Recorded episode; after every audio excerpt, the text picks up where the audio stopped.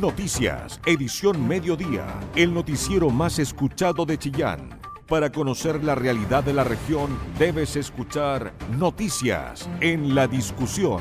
Con tu voz, somos todas las voces.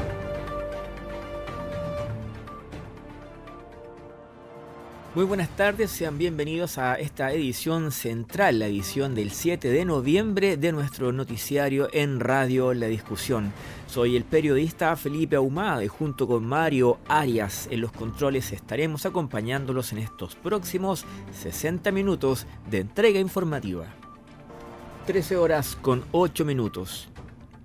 El cuerpo que pertenecería a Leonardo Molinas está siendo sometido a peritajes en el Servicio Médico Legal de Concepción para confirmar su identificación. El joven turista fue reconocido a través del hallazgo de vestimentas y su cédula de identidad el sábado último en el Cerro Malalcura.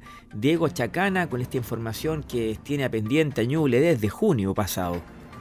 Luego de cuatro meses de intensa búsqueda, la tarde del sábado la fiscalía confirmó que fue encontrado el cuerpo de Leonardo Molina, joven desaparecido en el cerro Malalcura en la comuna de San Fabián.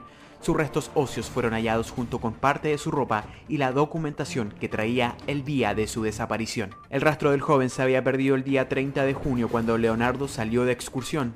Tras eso le informó a sus familiares que estaba perdido, que no podía descender y que pasaría la noche esperando el rescate por parte de carabineros. Desde ese entonces no se supo más del estudiante de 21 años y la búsqueda no generó resultados debido a las malas condiciones del clima. Fueron 128 días en donde no se tuvo ningún rastro del joven hasta el sábado, en donde fue encontrado en el sector alto del cerro. La fiscal regional Nayalet Mancilla informó que luego del hallazgo serán las pruebas científicas las que determinarán en qué condiciones murió el joven Además, se mostró conforme con la labor realizada, ya que su familia esperaba encontrar lo más pronto posible a Leonardo. Bueno, ahora lo que queda obviamente son las pruebas científicas que se tienen que hacer por parte de ordenadas por la Fiscalía, tanto a la OCAR como al Servicio Médico Legal y luego de eso eh, ya obviamente sigue la investigación en relación al fallecimiento de, este, esta persona. Bueno, nos, deja, digamos, eh, conformes el hecho de que lo hayamos encontrado.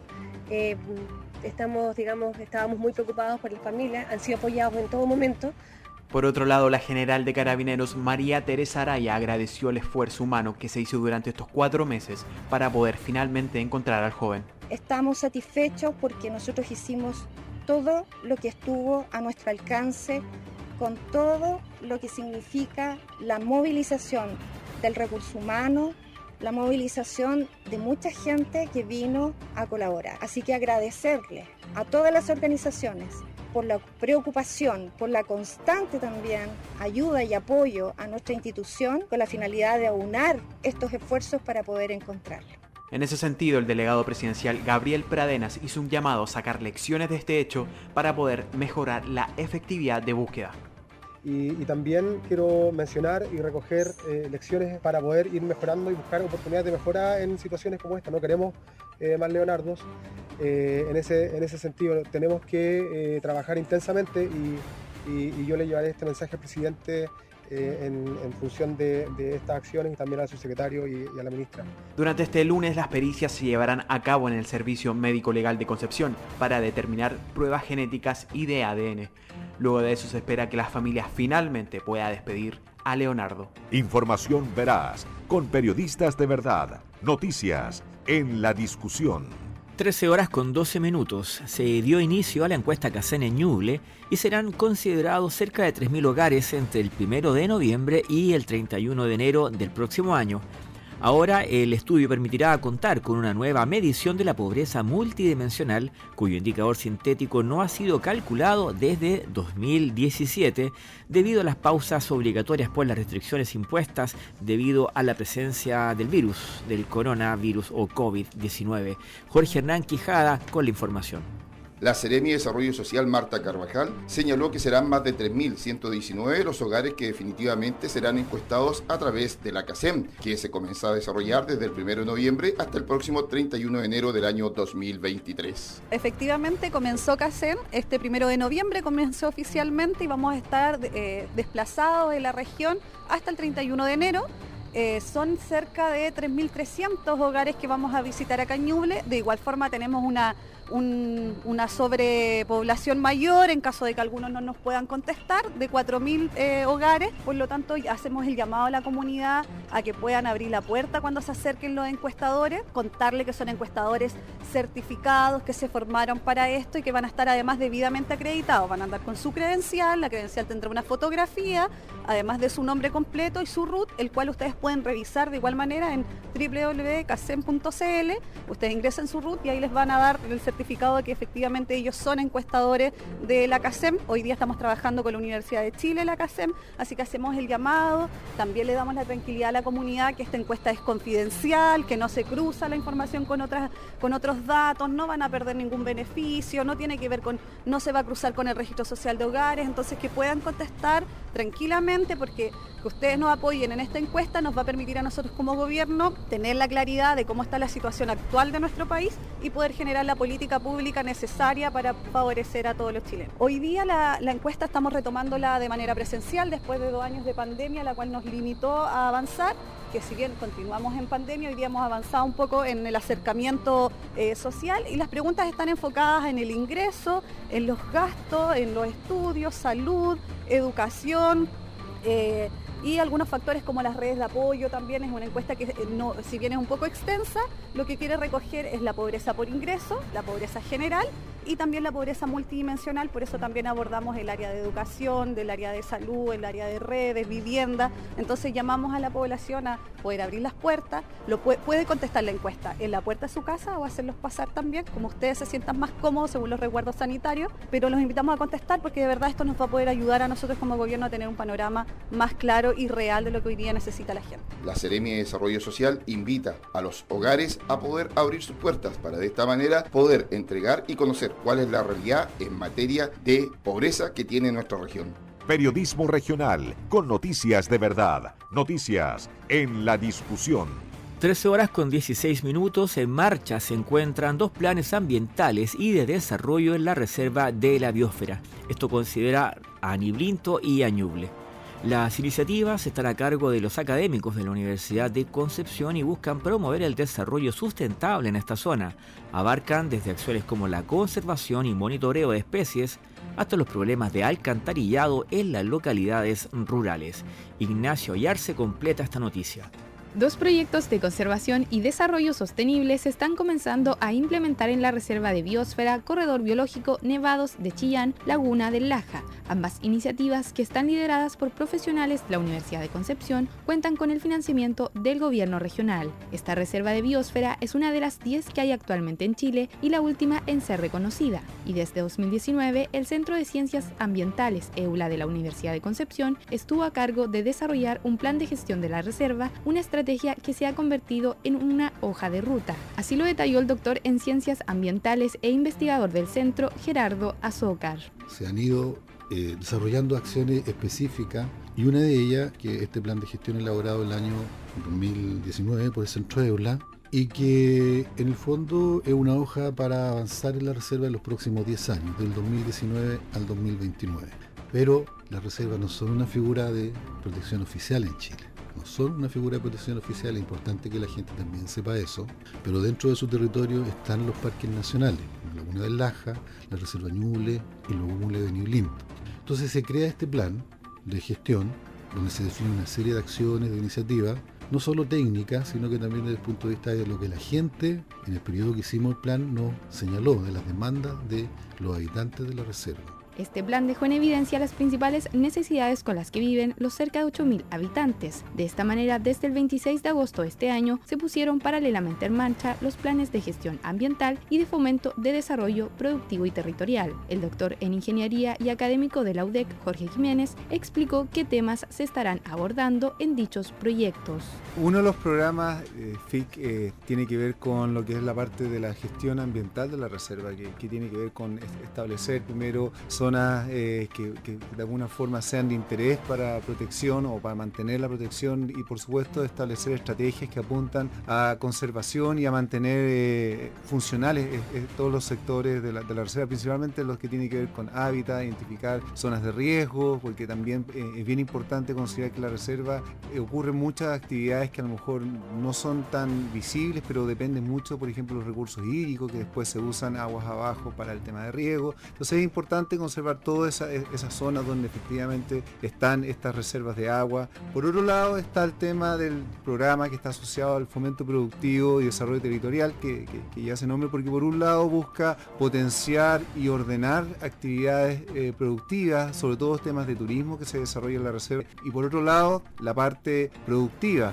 Actualmente hay actividades de recolección de, de follaje y de especies silvestres que después son procesadas o comercializadas para poder, por supuesto, para generar ingresos. Y la idea de este programa es poder trabajar con los, recolectores, los, productores locales, para poder potenciar y poder buscar eh, mayor valor agregado a estos productos esta reserva posee un alto valor ecológico, ya que en él hay ecosistemas de interés para la conservación como el bosque nativo, la estepa altoandina, la red hídrica y además es hábitat de especies emblemáticas. Es por ello que el doctor Azócar informó que dentro del plan ambiental hay una línea de acción para apoyar los procesos de monitoreo del huemul. Otra línea, gran línea de acción del tema ambiental es la conservación de hábitat de especies que tienen problemas de conservación.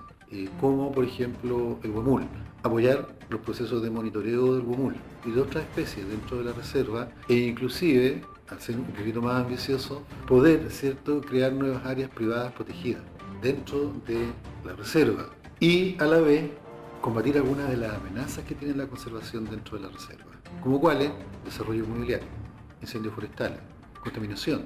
Eso significa que ambos programas tienen que trabajar en investigar algunos de estos problemas, ir actualizando mucha información y ser capaces también de trabajar con los municipios para, por ejemplo, formular nuevas iniciativas y nuevos proyectos. Aunque los estudios se han enfocado en todo el territorio, los especialistas han señalado que hay dos zonas que se destacan, las Lumas en Coihueco y Ranchillo Alto en Yungay, áreas para las que deben elaborar un plan de desarrollo específico, según explicó el doctor Jiménez. Eh, identificamos en ciertos lugares muy puntuales, como el caso de las Lumas y también Ranchillo Alto, es que hay problemas que son estructurales desde el punto de vista de infraestructura básica en camino, buen, acceso a camino para todo el año, me refiero, que, puedan acceder en invierno y en verano.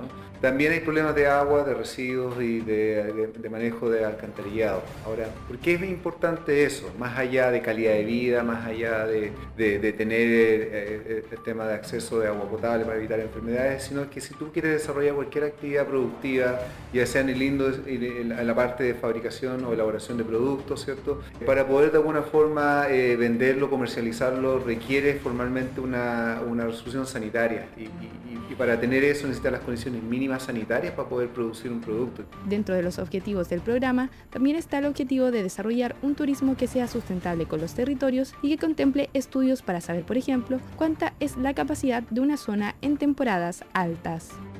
Con tu voz somos todas las voces. Noticias en la discusión. El medio informativo más importante de la región de Ñuble.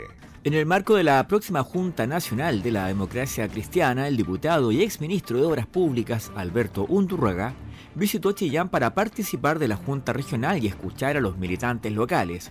Esto en medio de la falta de apoyo de la Falange a los candidatos del gobierno para presidir la Cámara Baja.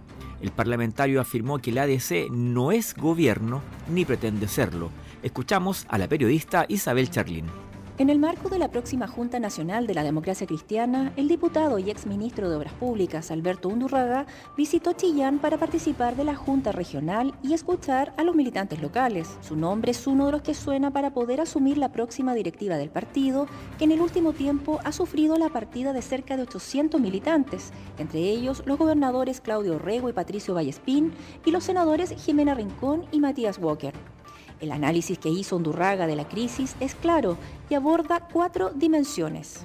En una dimensión eh, de identidad, ah, con un mensaje poco nítido por las peleas internas, un mensaje poco diferenciador también respecto a, los, eh, a otros partidos. Eh, entonces, primero de identidad.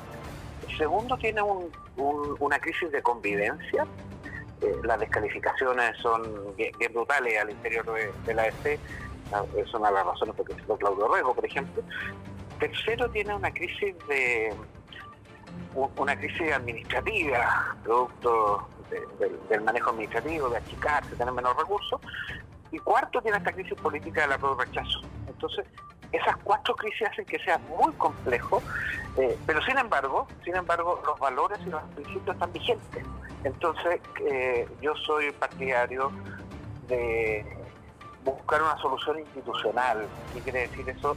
Desde adentro del, partido con reformas profundas, eh, tanto respecto al, a, nuestras declaraciones de principio, respecto a nuestra orgánica, en fin, y a partir de ahí eh, contribuir a un, a, una, a un referente más amplio de centro izquierda donde nos podamos reencontrar con los que pensamos parecidos. Respecto de si la democracia cristiana debe o no formar parte del gobierno de Gabriel Boric, Alberto Undurraga reiteró que la colectividad no forma parte de la actual administración. No, yo creo que nosotros no somos un partido de gobierno y no tenemos que serlo tampoco. ¿ah? Eh, nuestra eh, nosotros representamos un mundo distinto al que está en el gobierno. Y, por lo tanto nuestra mejor contribución al país es desde ahí, eh, apoyando aquellas materias del gobierno que nos parezcan positivas eh, y rechazando, por cierto, aquellas que sean negativas. Sobre temas clave para el gobierno como la reforma previsional, Undurraga cree que se logrará llegar a un acuerdo. Bueno, yo soy presidente de la Comisión de Trabajo, así que conozco bastante la, los temas de la reforma y, y he estado además en todo el trabajo legislativo. La primera impresión que a mí me generó la reforma fue positiva, porque tiene cuatro elementos que son importantes para un sistema de pensiones. Primero que tiene solidaridad para mejorar las pensiones ahora, pero también solidaridad con las mujeres, que es muy importante. Lo segundo, que tiene gradualidad y en eso recogieron nuestra nuestra posición de que el 6% tenía que ser gradual para no afectar a la pequeña empresa y no afectar el empleo, un punto por año. Lo tercero, que el gobierno no estaba de acuerdo al principio, pero nosotros le dijimos que era esencial para un proyecto de reforma, libre elección en el componente individual, que cada uno elija dónde sean sus recursos. Y cuarto, la separación del rol que hoy día hacen las ACP en rol de administración y gestor de inversión. Yo creo que la votación en general, eh, los votos no solo de nosotros, sino que yo espero que estén más, eh, amplios, que para la votación en general eh, estén todos los votos.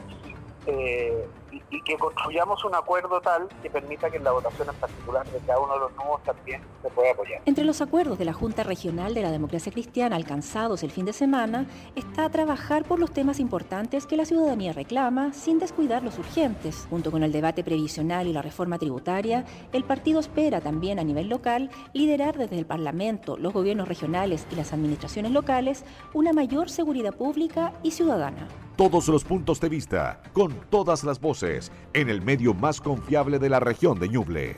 La discusión.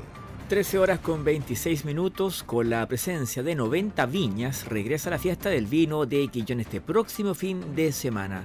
Son 120 los mostos que estarán participando del concurso en su segunda versión de la que nos habla Jorge Hernán Quijada. Y este sábado y domingo en la comuna de Quillón se va a desarrollar la segunda versión de la fiesta del vino. En él participarán en un concurso en el cual cerca de 90 viñas y más de 120 vinos estarán participando. A eso se suma un show artístico y la entrada será liberada en donde se va a desarrollar esta actividad. Pasemos a escuchar a Pedro Arriagada, encargado de turismo. Primero que todo agradecer a Cernatur, ¿no es cierto?, que siempre nos está brindando el apoyo en estas actividades. Y nosotros partimos junto a la Oficina de Desarrollo Local de Quillón y la Oficina de Turismo el día 11, 12 y 13 de noviembre con la segunda versión de la Fiesta del Vino, donde vamos a encontrar a productores del Valle del Itata eh, y de la región, ¿no es cierto?, que van a estar presentes en esta importante actividad. Eh, queremos también eh, invitarlos y hacerlos partícipes de un evento que va a estar en conjunto con eh, música en vivo y vamos a tener muchos stands de artesanía y stands de comidas típicas. Todo esto en un hermoso recinto que nos ha facilitado el servicio de bienestar de Finning Caterpillar que está en la comuna de Quillón y obviamente están todos cordialmente invitados a este evento. La ilustre Municipalidad de Quillón, su alcalde Miguel Peñajara y el honorable Consejo Municipal ha puesto muchas fichas en este, en este proyecto que tenemos nosotros como Oficina de Desarrollo Local, como Turismo y tenemos, eh, vamos a tener artistas del corte de Noche de Brujas, los Viking 5 y también obviamente haciendo el tiraje de la chimenea a los eh, artistas de la región. Así que tenemos una, parrilla de artistas bastante importante, que obviamente, ¿no es cierto?, son eh, los que van a causar el atractivo en la tarde porque durante el día tenemos mucho que la gente puede apreciar. Importante, los niños. Un niño aburrido se lleva al papá para la casa. Juegos infantiles, entretención y vayan a disfrutar de esta fiesta y de totalmente gratis. Usted entra al recinto y de costo gratuito para el que quiera ir. Tenemos amplio estacionamiento y como le digo, vayan a disfrutar de esta fiesta que le ofrece Quillón el día 11, 12 y 13 de noviembre. Edgardo Candia, enólogo. Bueno, la verdad es que esta es la, si bien es la segunda versión del concurso eh, del vino de Quillón, eh, es la primera vez que se hace abierto, es decir, abierto a todas las la empresas vitivinícolas del Valle de Litata, cuyo único requisito es que los vinos que presenten sean elaborados y embotellados en el Valle de Litata. Eh, van a participar cerca de 60 bodegas, que de acuerdo a nuestras estimaciones representa casi el 90% de las viñas que están embotellando vino en Itata, eh, con cerca de 120 muestras de vino. La gran mayoría de ellos vinos terminados, embotellados, etiquetados, eh, de manera que comercialmente es un atractivo bastante importante para los productores. Y a la vez van a haber cerca de 25 bodegas presentes exponiendo los vinos. El jurado está compuesto por cerca de 15 personas que entre eh, profesionales ligados al vino, todo, ¿cierto? Entre enólogos, eh, periodistas especializados, y sommelier, eh, académicos, ¿cierto? Eh, productores, también dirigentes gremiales, o sea, es bien diverso el, panel, ya sea, la, gran mayoría son de la zona central, Santiago y la zona central, y, algunos de acá también locales. La directora subrogante de turismo en Cernatur, Marcela Rodríguez. Nada más que invitarlos a todos a que vengan a la comuna de Quillón, a nuestro destino turístico del Valle de Litata, a participar entre el viernes 11 y el domingo 13 de esta actividad que pone en relevancia a todos los eh, viñateros eh, del Valle de Litata como destino turístico, pero también nos pone un desafío a poder generar estas nuevas instancias de fiestas en las diferentes comunas. Ahora, eh, de sobremanera, con esta apertura que se nos viene sanitariamente en términos de, vacaciones y de turistas, también se nos viene un desafío de poder reencantar al turista chileno a que visite nuestros destinos de la región y no se nos vaya a otras regiones. Entonces, estas instancias nos ayudan a generar una oferta específica ahora en torno al vino, pero también a que puedan eh, disfrutar de las bondades de la comuna de Quillón, de las bondades de la región de Ñuble, visitando los diferentes atractivos eh, de la comuna. A esto se suma que habrá una importante feria en la cual los artesanos estarán vendiendo sus productos. Toda la información que te interesa. Noticias en la discusión 94.7 FM. 13 horas con 37 minutos. Desde la Seremía de Salud, el encargado del Programa Nacional de Inmunizaciones hicieron un llamado a no descuidar la campaña de vacunación en Ñuble. Afirmó que siguen los equipos inoculando en forma gratuita a la población con énfasis en el inicio de la vacuna bivalente que se está aplicando a funcionarios de la salud y mayores de 80 años. Diego Chacana. El Ministerio de Salud continuará con el plan de vacunación contra el COVID-19. La vacuna bivalente tendrá como grupo prioritario a las personas mayores de 70 años, pacientes crónicos y personal de salud que ya tengan su esquema completo de vacunación. Esta vacuna protege de la variante original del coronavirus, además de la Omicron, la cual tiene la mayor circulación tanto en Chile como en la región. Ante esto, Víctor Cádiz, encargado subrogante del Programa Nacional de Inmunizaciones, informó los requisitos que hay que cumplir antes de inocularse con esta vacuna. Si una persona solamente tiene su esquema primario, tienen que haber transcurrido al menos 16 semanas para poder vacunarse.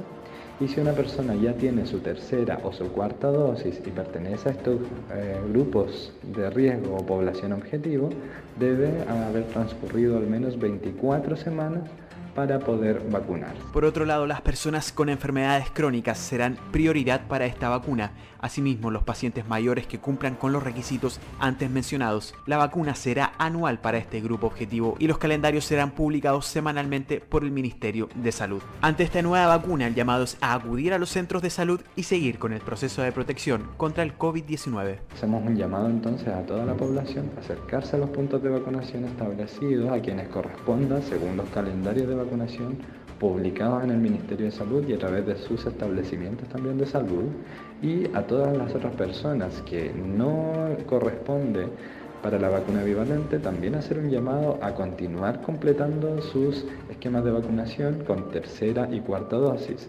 Para esta semana el calendario de vacunación será para las personas mayores de 70 años e inmunosuprimidos con su dosis de refuerzo hasta el 22 de mayo. Por otro lado, durante este lunes 7 y domingo 13 de noviembre se aplicará la cuarta dosis a todas las personas mayores de 3 años que hayan recibido su dosis de refuerzo hasta el 19 de junio.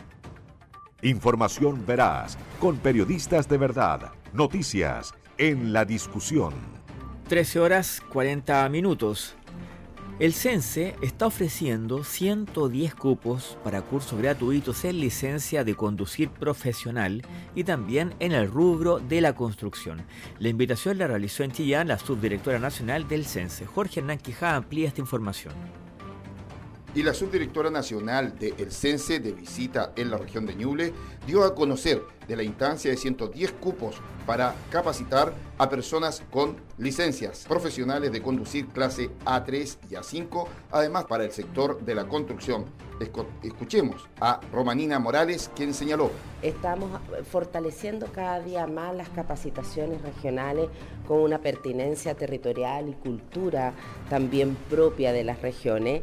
Actualmente sabemos que hay un déficit en el transporte colectivo y también un déficit en el transporte de carga. Para ello el CENSE ha disponibilizado 60 cupos más para que puedan ser profesionalizados los conductores en 40 cupos de clase A3, que es transporte público de pasajeros, y 20 cupos en la licencia A5, que es de carga. Estos son cursos que imparte el CENSE y a su vez tiene la habilitación con una licencia de conducir profesional. Y también tenemos otras buenas noticias que vamos a capacitar en la región del Ñuble a, 60, a 50, rectifico, 50 personas en materias de la construcción que está dentro del programa de gobiernos 260 mil viviendas para Chile y estos cupos están destinados a las obras de terminaciones finas. Invitamos también a todas las mujeres ñublenses a inscribirse. Eh, hay todas las formas eh, posibles de inscribirse, las plataformas están abiertas eh, como servicio público, estamos democratizando el acceso a la información. La primera forma de conocer e inscribirse es www.sense.cl o la otra bien ir a nuestra plataforma presencial de 9 a 14 horas ubicada en Roble 428. y ahí estamos para poderlos atender con lo que es una vocación de servicio público. Cuando se inscriben por la página, no olvidar tener activada su clave única. Ya están disponibles eh, para inscribirse ahora, desde ya los cursos de conducir. Eso se van como pan caliente, hay que inscribirse ahora ya. Los invito, sobre todo mujeres, a tomarnos la posesión del transporte, que son trabajos tan masculinizados. En la oportunidad, Humberto Llanos, presidente de la Asociación Gremial de Dueños de Taxibuses de Chillán. Sí, claro, agradezco la, la presencia de la subdirectora del CENSE eh, la verdad es que el transporte público en Chillán, yo me imagino que todos han notado levemente la, mejoría, se ha incorporado tecnología, gracias al programa Renueva tu se han incorporado nuevos buses también, hay buses con acceso universal, pero falta lo principal, falta el capital humano, tenemos cerca de un déficit de 30% de, falta de conductores, así que esto nos viene, nos viene de gran ayuda, son 40 nuevos cupos que, lo agradecemos y ojalá que la gente se motive. Hoy día el transporte público se necesitan conductores, una realidad ni el país, la falta de ello, eh, hay un montón de factores que, inciden en esa falta de conductores. Uno de, los, problemas también que tiene Chile es una baja tarifa, por lo tanto lo hace poco atractivo. Así que agradecemos esta, incorporación de nuevos cupos y lo vamos a tratar de difundir por nuestros medios. Los cupos se pueden hacer en la postulación a través del www.sense.cl y de esta manera postular a estos cursos que ya están arriba y de esta forma completar lo antes posible los cupos que en total suman 60 para las clases de conducir y 50 para el sector de construcción. Periodismo regional con noticias de verdad. Noticias en la discusión. Los vecinos priorizan las obras de hermoseamiento para ser ejecutadas por las cuadrillas municipales de aseo y ornato. Así, exitosas experiencias se han conseguido encontrar en las plazas del sector de la Villa Olimpo y la Escuela Palestina, como da cuenta Alison Acuña. Las cuadrillas de la Dirección de Medio Ambiente, Aseo y Ornato finalizaron la remodelación de tres plazas en Villa Olimpo y un lugar al interior de la Escuela Palestina. Estas plazas, ubicadas en la intersección de calle Urbano Dubos de Clo con pasaje Zeus, tienen un nuevo rostro que ofrecer a la vecindad de Villa Olimpo. El resultado dejó felices y agradecidos a los vecinos del sector. Incluso la presidenta de la Junta Vecinal, Yasna Bobadilla, indicó lo siguiente. Nosotros como vecinos de la Villa Olimpo quedamos más que felices y agradecidos con los trabajos realizados en nuestro sector. Quedaron hermosas las plazas, ahora nuestra villa se ve bien y limpia, tiene una mejor visualización de las personas que la visitan y con esto será mucho más fácil el cuidado de ellas en cuanto a riego. Para los trabajos solicitados por los mismos dirigentes vecinales, se utilizaron un conjunto de materiales como adoquines, adocreto, pastelones, solerillas y arena rubia junto con adornos en base a mulch e intervenciones con madera de polines. Adicionalmente, se instalaron bancas elaboradas por el propio equipo de dirección y se trasladaron las máquinas de ejercicios al centro de la plaza para mayor comodidad vecinal. Escuchemos nuevamente a Yasna Bobadilla. Además se pensó en nuestros adultos mayores dejando un fácil acceso para ellos, ya que se dejó una placita destinada ya sea para el descanso o para realizar actividad física en las máquinas de ejercicio. Le doy mis agradecimientos como presidenta de la Villa Olimpo a Don Dagoberto y a su gran equipo de trabajo.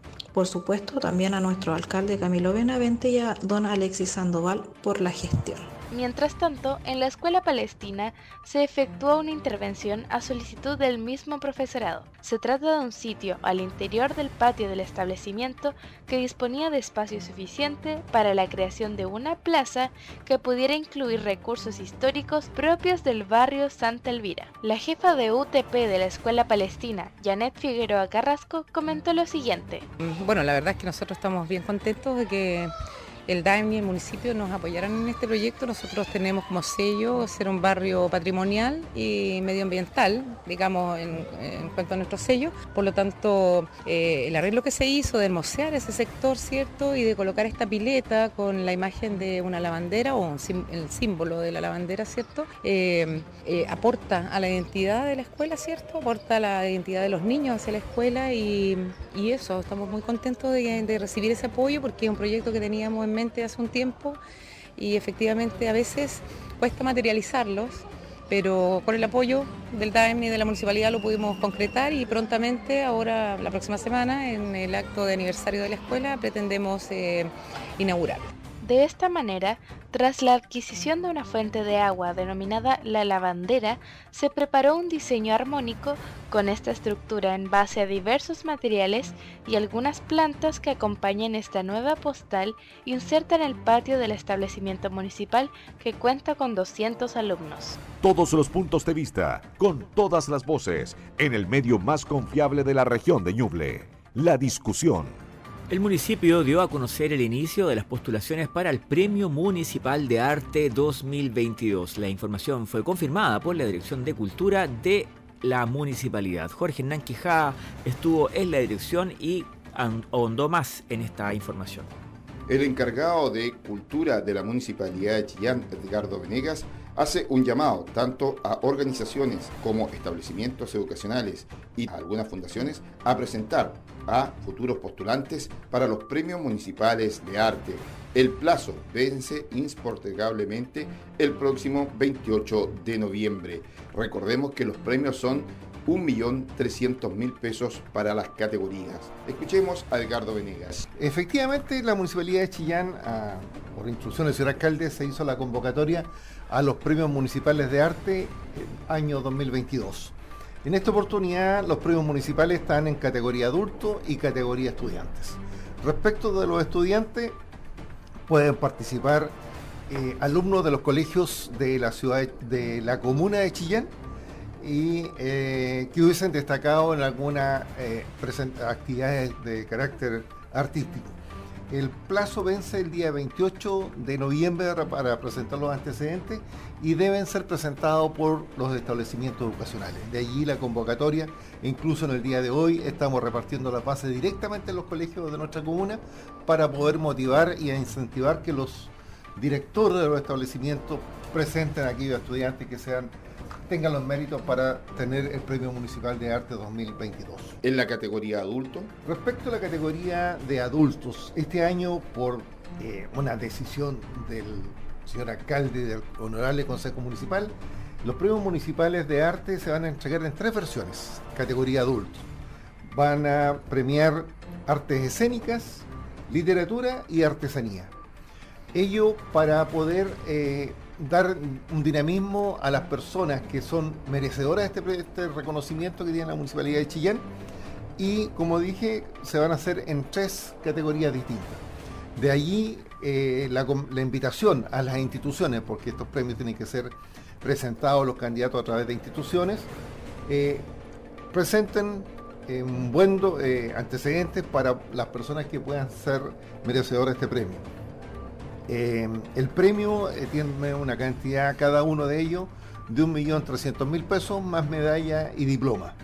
El plazo para presentar los antecedentes vence el día lunes 28 de noviembre a las 12 horas a través de la oficina de parte de la Municipalidad de Chillán. La invitación es a poder participar y presentar varias instancias de personas que puedan postular en las dos categorías para de esta manera hacer entrega lo que va a ser el Premio Municipal de Arte este año en categoría estudiante y adulto y este último repartido en tres instancias para de esta manera ya el próximo año sumar la medalla Claudio Raúl. Toda la información que te interesa Noticias en la discusión 94.7 FM. Toda la información que te interesa. Noticias en la discusión 94.7 FM. Este lunes 7 de noviembre, un grupo de 49 alfareras, cuatro alfareras de Quinchamalí, bien digo, y Santa Cruz de Cuca fueron reconocidas por el presidente Gabriel Boric como tesoros humanos vivos. La actividad denominada la Ceremonia de los Patrimonios se desarrolló en el Palacio de la Moneda ante la presencia de autoridades nacionales. Las alfareras fueron representadas por las culturas locales Regina Pino, Laura Carrasco, Mónica Bielma y Nayadet Núñez. El reconocimiento representa además un esfuerzo de la Seremi de Culturas de Ñuble y de la Unidad de Patrimonio Municipal de Chillán, porque pone al día el listado presentado en 2014 por la Unidad de Patrimonio Municipal, como lo reconoce la encargada de esta oficina, Karin Cárdenas. Este nuevo reconocimiento otorgado por el Estado chileno pone el día el listado presentado el año 2014 por la Unidad de Patrimonio Municipal, donde se reconoció por primera vez como Tesoro Humanos Vivos a un grupo de alfareras correspondiente a la Unión de Artesanas de Quinchamal. Hoy, gracias a las gestiones ministeriales, ese reconocimiento se hace extensivo a una comunidad más amplia, visibilizando el gran universo de cultores y cultores presentes, fortaleciendo aún más la identidad del territorio vinculada a este saco. Recordemos que noviembre es un mes clave para las alfareras de Quinchamalí y Santa Cruz de Cuca, porque el 29 de este mes la UNESCO va a entregar el veredicto a la solicitud para ingresar estos reconocimientos y saberes a la lista de salvaguardia urgente del patrimonio cultural inmaterial, siendo las alfareras la única postulación que representa a Chile, como lo destaca el alcalde Camilo Benavente. Eso también es una señal súper potente y positiva respecto a lo que va a ocurrir el día 29 de noviembre, cuando se vote en Marruecos la posibilidad de ser patrimonio mundial de la UNESCO. Eh, hemos ido avanzando no solamente la municipalidad, sino la de las Culturas, eh, la salud, educación, que es la única postulación que hay nacional.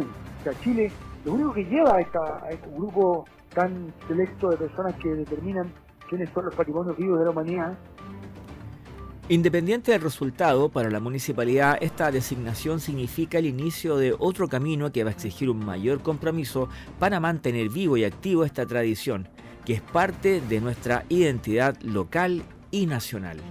Porque tu opinión nos importa. Escuchas Noticias en la Discusión.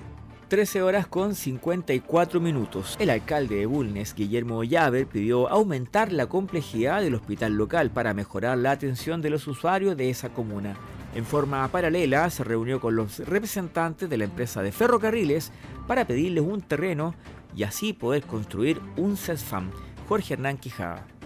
El alcalde de la comuna de Bulnes, Guillermo Yever, señaló que están solicitando que el hospital que hoy día tiene la comuna de Bulnes cambie de categoría de 4 a 3 para de esta manera poder dar una mejor calidad de atención tanto a los bulnesinos como a quienes viven en los sectores rurales. En diferentes materias hemos estado realizando gestiones en Santiago, ya dos semanas consecutivas que hemos estado viajando para solicitar, primero que todo, nosotros queremos un CEFAM urbano en nuestra comuna de Bulnes. Hoy día eh, las condiciones del hospital no, no son las mejores para atender el servicio de la comunidad comunidad de Bulnes, que también ha crecido bastante la población, y para eso requerimos eh, agilizar algunos trámites y pedirle al Ministerio de Salud que eleve la categoría de este hospital de grado hoy día 4 que pasa a 3, para tener más prestaciones, más servicios también que vengan a entregar a la comunidad, por ejemplo, como tener la maternidad en la comuna de Bulnes, que vuelvan a nacer los niños de Bulnes en la comuna, ya para tener esa identidad que es muy importante, pero también nosotros queremos eh, mejorar la salud primaria y en ese sentido estamos eh, solicitando un terreno junto al Ministerio de Bienes Nacionales.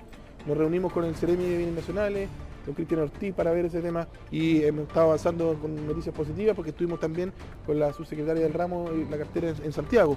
Así que nos fueron eh, recibidas nuestras solicitudes de dos terrenos urbanos, uno para construir un centro comunitario y el otro para principalmente destinarlo a TCFAM. A esto se suma una importante reunión con ferrocarriles para solicitar un terreno. Estuvimos con el presidente de ferrocarriles del Estado para solicitar primero un acceso y un paso nuevo en la comuna de Bulnes que haga un cruce entre el lado poniente y oriente. Solo tenemos un cruce en la comuna de Bulnes en donde los vecinos pueden transitar de un lado a otro de la ciudad y eso hoy día también es, un tremendo problema por la eh, eh, extensión del territorio, crecimiento poblacional y parque automotriz.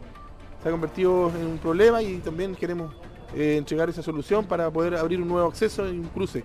Y también que nos entreguen en, usufructo los terrenos que están donde está emplazado actualmente las bodegas de ferrocarriles, que es un terreno baldío, que está destinado para la droga y el alcohol. Hoy día se están tomando ese terreno y nosotros queremos recuperarlo, ese espacio, y transformarlo en un gran espacio público eh, y en un centro cívico para que la gente pueda disfrutar de, ese espacio. Y ahí queremos recuperar las bodegas de ferrocarriles.